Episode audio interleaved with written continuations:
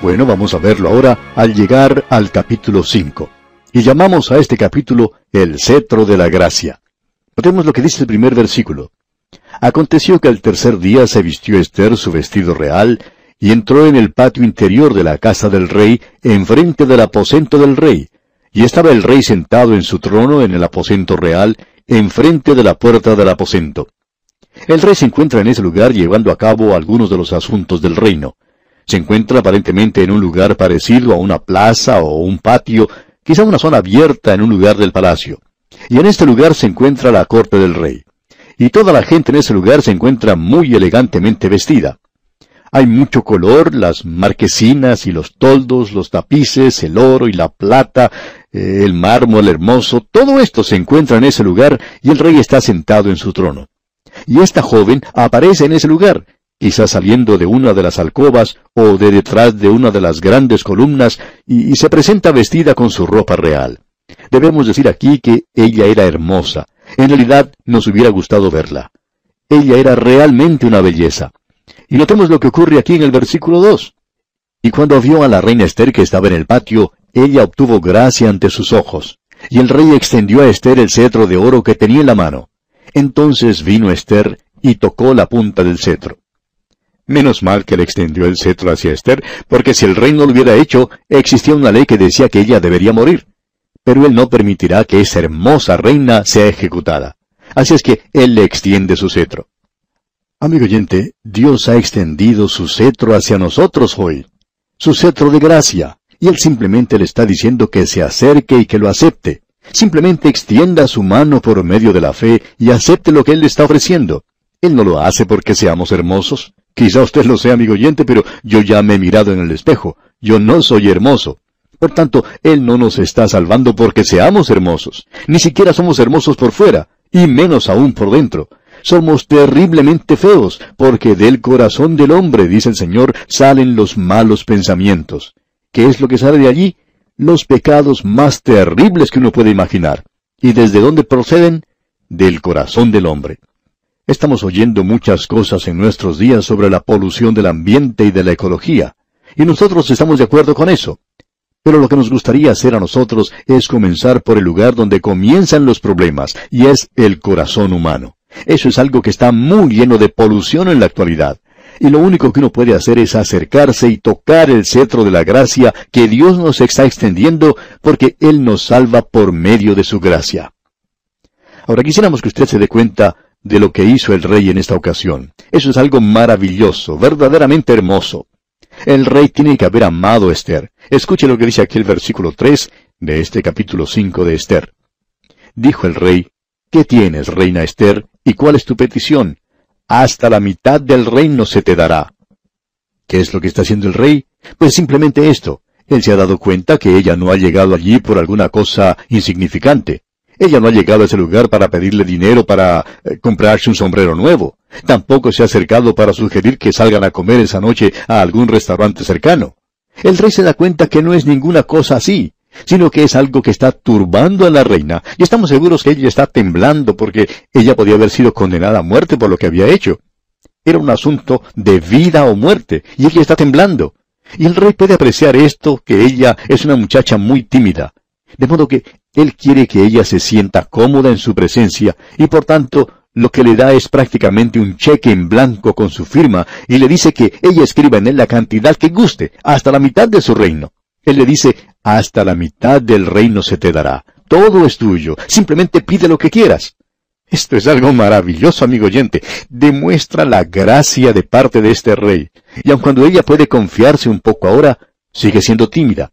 Y Esther dice entonces aquí en el versículo 4, y Esther dijo, Si le place al rey, vengan hoy el rey y Amán al banquete que he preparado para el rey. Note usted que ella no hace ninguna mención del asunto que la llevaba a la presencia del rey. Ella está eh, titubeando, y entonces le dice, ¿podrían Amán y el rey venir a una comida que he preparado? Y el rey se da cuenta que ella está postergando la petición, y él le dice, por supuesto que iremos. Y ya le pueden decir a Amán que él tiene una cita para almorzar con la reina, gústele o no le guste. Pero a Amán le gustará mucho la idea, podemos decir de paso. Y vamos a detenernos aquí por hoy, amigo oyente, para continuar, Dios mediante, en nuestro próximo programa con el estudio de este libro de Esther, una historia bíblica apasionante. Hasta entonces, pues, que el Señor derrame en usted sus incontables bendiciones. Volvemos hoy, amigo oyente, al capítulo 5 del libro de Esther. Vamos a comenzar nuestra lectura en el versículo 5 dentro de unos momentos. Usted recordará que en nuestro encuentro anterior observamos que esta muchacha Esther había hecho algo bastante audaz, heroico en realidad. Ella se había arriesgado a perder su vida. Su pueblo iba a ser destruido si alguien no se acercaba hasta el rey. Y ciertamente ninguna persona de su pueblo podría haber hecho eso, y ella era la única esperanza que ellos tenían, es decir, mirando las cosas desde el punto de vista humano. Y después de todo, Dios la había ubicado a ella en ese palacio por medio de su providencia. Estamos seguros que Esther nunca hubiera dicho que estaba en ese lugar gracias a la voluntad de Dios, y en realidad ella nunca menciona el nombre de Dios. Pero ahora ella se presenta ante el rey. Y sabe, amigo oyente, todos nosotros vamos a estar delante del rey algún día. Cada creyente deberá presentarse ante él para ver si recibe una recompensa o no. Ese es el tribunal de Cristo o el bema de Cristo. También existe el gran trono blanco donde los perdidos tendrán que presentarse. Y si usted es salvo, o si no lo es, tendrá que presentarse en uno de estos dos lugares ante el Señor Jesucristo. El creyente tendrá que presentarse ante Cristo para ver si recibe o no una recompensa, y los perdidos tendrán que estar delante de Él para ser juzgados según sus obras. Notemos aquí en esta historia lo que hace el rey. Él extiende su cetro hacia Esther. Cuando ella se presentó en ese lugar, tendría que haber sido algo muy hermoso de contemplar. Ahora vemos que ella es también una persona maravillosa, y el rey extiende su cetro de gracia, digamos, hacia Esther. En el día de hoy, en realidad, nuestro Señor está reinando, no aquí en esta tierra, pero Él está reinando en el sentido que Él está extendiendo a este mundo perdido su cetro de gracia. Ya hemos visto cómo Él está obrando porque en el momento en que el rey vio a Esther, le extendió su cetro de gracia, y le da también, por así decirlo, un cheque en blanco. Es decir, nadie había escrito la cantidad en él. Sin embargo, ya estaba firmado por el rey, por así decirlo. Él dijo, la mitad del reino es tuyo si lo quieres. Cualquier cosa es tuya, hasta la mitad del reino. Y podemos apreciar la mano invisible de Dios en esto. El rey se da cuenta que está ocurriendo algo que es de urgencia. Entonces, él dice que le va a entregar a ella todo y le extiende, por así decirlo, ese cheque en blanco. Y para nosotros también esto es algo maravilloso. El apóstol Pablo podía decir, mi Dios pues suplirá todo lo que os falte. Y hoy Él nos ha dado también esa clase de cheque en blanco y Él suplirá todas nuestras necesidades. Esto es algo maravilloso, ¿no le parece? Tenemos un rey magnífico, pero es mucho más que eso para nosotros. Él es nuestro Salvador. Él es el Salvador del mundo. Ahora el rey está haciendo todo esto por Esther. ¿Por qué? Gracias a la providencia de Dios. Ahora alguien quizá diga, ¿cómo puede usted saber que Dios está obrando en su vida? Pues bien, leamos lo que dice el libro de Proverbios capítulo 21 versículo 1, donde dice, como los repartimientos de las aguas, así está el corazón del rey en la mano de Jehová a todo lo que quiere, lo inclina. Usted puede pensar que algunos de los gobernantes actuales son muy crueles, brutales, sin Dios, y eso es cierto, pero en realidad el corazón está en las manos del Señor. Dios lo puede oprimir en el momento que quiera y quitarlo de aquí. Y Él puede hacerlo correr como el agua que se dirige pendiente abajo. Y Dios está obrando aquí de una manera muy notable. Permítanos leer el versículo 5 porque Esther no realizó su petición ante el rey. Lo que ella hizo fue pedirle al rey y a Amán que fueran a comer con ella la comida que se había preparado, y ella daría a conocer su petición entonces. De paso podemos decir que en el versículo 4 tenemos un acróstico en el idioma hebreo que deletrea el nombre de Dios. Personalmente no le damos mucha importancia a eso, simplemente nos limitamos a destacarlo en esta ocasión.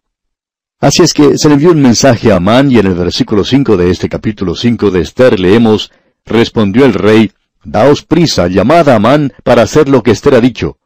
Vino pues el rey con Amán al banquete que Esther dispuso. Podría haber sido entonces cerca de la hora de comer, y el rey termina todos sus negocios y dice, bueno, ahora que busquen a Amán para que venga aquí. Ahora esta joven es muy tímida y podemos darnos cuenta de su reacción.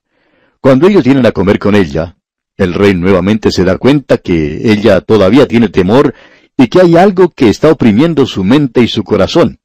Pero ella tiene miedo de mencionarlo. Y veamos lo que el rey dice aquí en el versículo 6.